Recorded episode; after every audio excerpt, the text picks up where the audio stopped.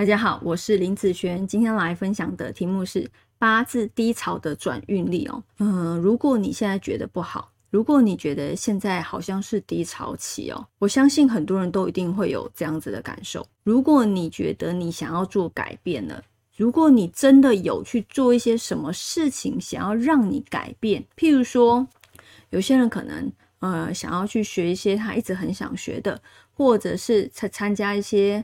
嗯，补考啦，好补学历啦，上课啦，兼职啦，好，他想要去做一些改变的时候，嗯，其实他的转运力就会开始运作喽。好，我就拿我来说好了，在走命理师之前，其实我也是一个上班族。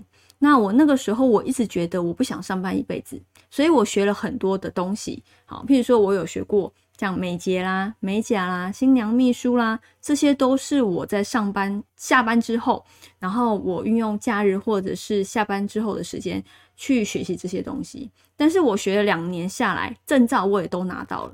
但是我觉得，当我面对就业的时候，我发现他的工作的时间时长没有办法配合我的需求，所以之后我又去想说要学些什么。好，所以最后我才。来到八字这一块，那八字这个只是我有兴趣的东西。我学到后面的时候，我的老师跟我讲说，你必须要去深入它，就是帮人家拼命，你才有办法去更深入了解这个八字。那个时候我想法很简单，我就想说啊，就深入啊，反正都已经学了，对不对？那我就找人拼命嘛。那找人拼命，我就发现我怎么自己好像命理师一样。那那个时候我就给我自己下一个目标，我就想说，因为刚开始都是免费的嘛，我就免费。八十个至一百个这样子案例之后呢，我才要开始收费。等到我达到这个目标的时候，有人就跟我讲说，其实你已经可以开始收费了啦。慢慢慢慢，我才走到命理师这个行业。那刚开始的时候，我也不知道做的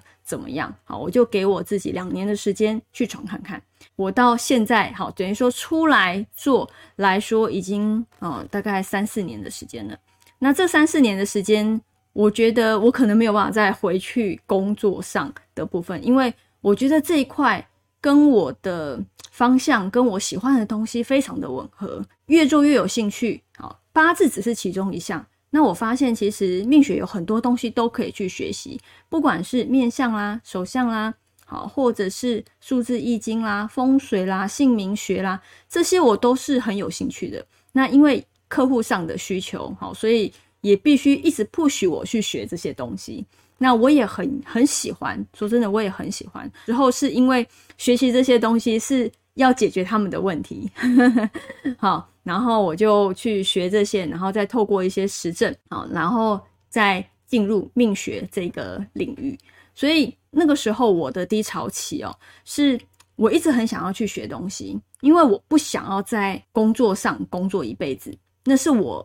很很久很久的一个想法，那我真的就是有去学一些东西，然后让我自己后面最后就走到这条路啊。所以有时候不要担心说你不知道要学什么，你从有兴趣的先开始下手。因为你看哦，我前面学了 A、B、C，我最后走的路是 D 耶，我不是前面的路诶，所以你必须要先去做改变。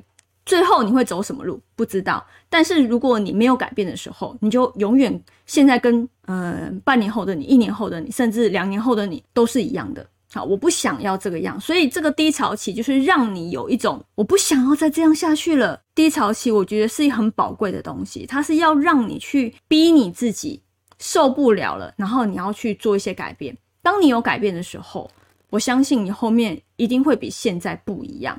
好，甚至会比现在更好，因为学习的东西学起来都是自己的，好，没有用不到的经验，好，所以像很多的学生他来找我学习的时候，我有发现他现在刚好是处于低潮期，那这样子是不是有运呢？是啊，这是他们有运的时候想要去学习的，好一个动作一个动机，那他真的有去做啊，他就会得到一些他想要的东西。